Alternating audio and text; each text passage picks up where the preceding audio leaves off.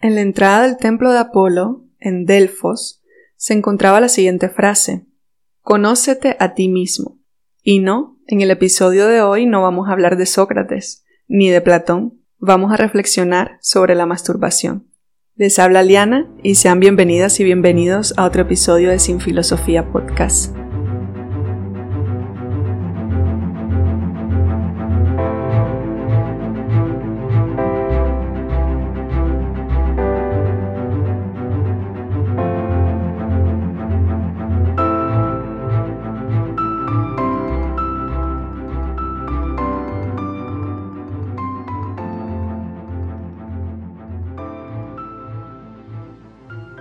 Yo considero que la masturbación es un proceso de autoconocimiento que está estrechamente relacionada a la importancia del conocimiento de sí, quiénes somos, cómo percibimos, qué deseamos, qué nos excita, cómo nos excita.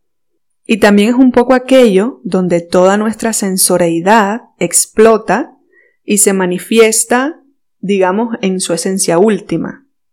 Con la masturbación no hay ningún tipo de racionalidad, porque ella se desenvuelve principalmente en el nivel primario del conocimiento, que son precisamente los sentidos. Y es que la modernidad se ha empeñado en querer racionalizarlo todo y al mismo tiempo ha desvalorizado aquellos fenómenos o procesos que tienen que ver con la experiencia, con la emotividad y sobre todo con el placer. Quizás por eso todavía en la actualidad la palabra masturbación o expresiones tales como hoy me masturbé, me gusta masturbarme, siguen sonando bastante fuertes al oído. Incluso quizás algunos o algunas de los escuchas y escuchas de este podcast, cada vez que yo digo la palabra masturbación, estarán dando pequeños saltos, así por lo menos en su interior, porque es una palabra que genera cierto ruido, yo estoy segura que en ninguna clase de español, casi que segura, se ha conjugado jamás el verbo masturbar. Sería bien interesante eso, ¿verdad? Yo me masturbo, tú te masturbas, nosotros nos masturbamos, vosotros os masturbáis.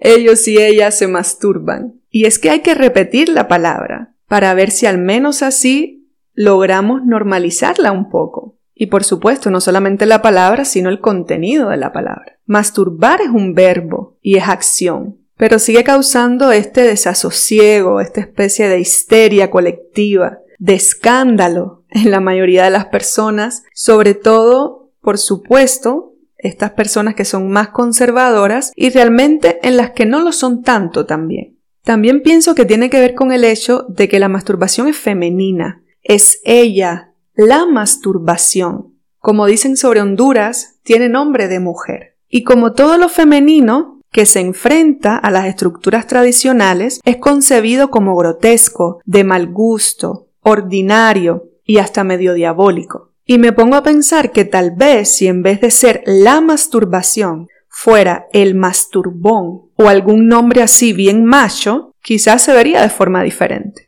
Incluso la masturbación es mal vista, pero aún así a los hombres, socialmente hablando, se les permite más que a las mujeres. Se les concede esta especie de licencia que hace que para la condición masculina, para la situación masculina, sea más permitido. Que un hombre se masturbe es confrontativo ya de por sí, pero que una mujer se masturbe y lo exprese abiertamente es revolucionario.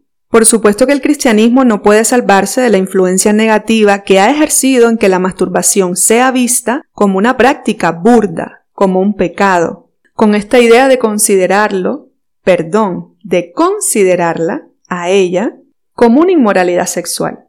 Las inmoralidades sexuales. ¿Cuáles son esas? Porque yo no las conozco. Y es que vean que incluso el término inmoralidad sexual tiene un componente duplicado. La inmoralidad o las inmoralidades ya de por sí tienen una carga muy bien definida. Quizás no tanto tan bien definida como bien establecida. Entonces, al término inmoral agregarle sexual es como que se duplica su carga de inmoralidad, porque todo lo sexual debe verse inmoralmente hablando. Y la mayor preocupación del cristianismo en este sentido está direccionada a que la masturbación se vuelva una especie de hábito libinidoso y sobre todo a que interfiera con lo que se supone es lo prioritario en la sexualidad. ¿Y qué cosa es lo prioritario en la sexualidad? La reproducción. Porque supuestamente el sexo es permitido solo si se efectúa dentro del matrimonio y para fines reproductivos. Y es evidente que no podemos negar la gran influencia del cristianismo y sus doctrinas en el mundo occidental, porque nosotros respiramos, comemos, soñamos, cogemos con el cristianismo, seamos creyentes o no creyentes. Y desde este marco interpretativo, la masturbación se ve de forma negativa porque no tiene esa finalidad digna, moral, valiosa, como lo es, por ejemplo, tener hijos. Su finalidad solo radica en el placer. Y eso, al parecer, es innecesario y, por supuesto, ordinario. Yo pienso que lo interesante de la masturbación es su proyección intersubjetiva, porque no es algo individual solamente, también se puede experimentar con los otros, con las otras. Eso de conocernos a través ya no de la mirada del otro, sino de su contacto físico, ese reconocimiento de nuestra existencia a través del tacto que esos otros y esas otras nos hacen. Y esto es bien interesante porque en el mundo académico llevan años peleándose por la división entre el yo y el otro, por el hecho de si podemos conocer al otro o no podemos conocerlo, si somos superiores al otro o no lo somos, y con la masturbación esta división se rompe completamente. Esta división donde el yo en ese carácter exógeno, en ese carácter o en ese posicionamiento del yo separado completamente, ese te miro, te observo desde afuera en una posición, por supuesto, superior a la tuya, por eso el yo juzga al otro. Pero con la masturbación, esta construcción o esta interrelación entre el yo y el otro se vuelve una construcción colectiva. El yo y el otro se funden, se ven como iguales en el proceso de la masturbación. Porque no solo descubrimos que nos gusta o genera placer tocándonos de manera individual, sino también con ayuda de los y las demás. Ese conócete a ti mismo es sin duda intersubjetivo. La masturbación no solo funciona como mecanismo de placer, aunque realmente ya esto sea muy importante de por sí, sino que también funciona como antesala de la acción y la transformación de nuestros espacios. Porque descubrir que nos satisface sexualmente, sensorialmente, emotivamente, sirve para cuestionar la estandarización tradicional de la forma de ser y sentir a la que hemos estado sometidos y sometidas desde hace mucho tiempo y de la transformación y confrontación de estos espacios tradicionales tenemos como ejemplo al clítoris, que es un órgano femenino cuya función principal es dar placer, y no cualquier tipo de placer, sino un placer sexual. Porque al igual que con el término o con la noción de inmoralidad sexual, ocurre lo mismo con esta denominación de placer sexual. Si ya de por sí el placer se ve como algo ordinario, el placer sexual constituye ese carácter de innecesario y de diabólico a una potencia extraordinaria. Y el clítoris vino a tener una identificación oficial aproximadamente hasta 1559. Pero antes de eso hubo un reconocimiento no formal del mismo por medio precisamente de la masturbación. Y aún así, en la actualidad hay estadísticas ahí hice como siempre mi tarea, que evidencian que una de cada cuatro jóvenes de 15 años desconoce la existencia de su clítoris. Pareciera que un órgano exclusivo de la mujer y que solo sirve para dar placer debe ser escondido. Qué vergüenza, ¿verdad?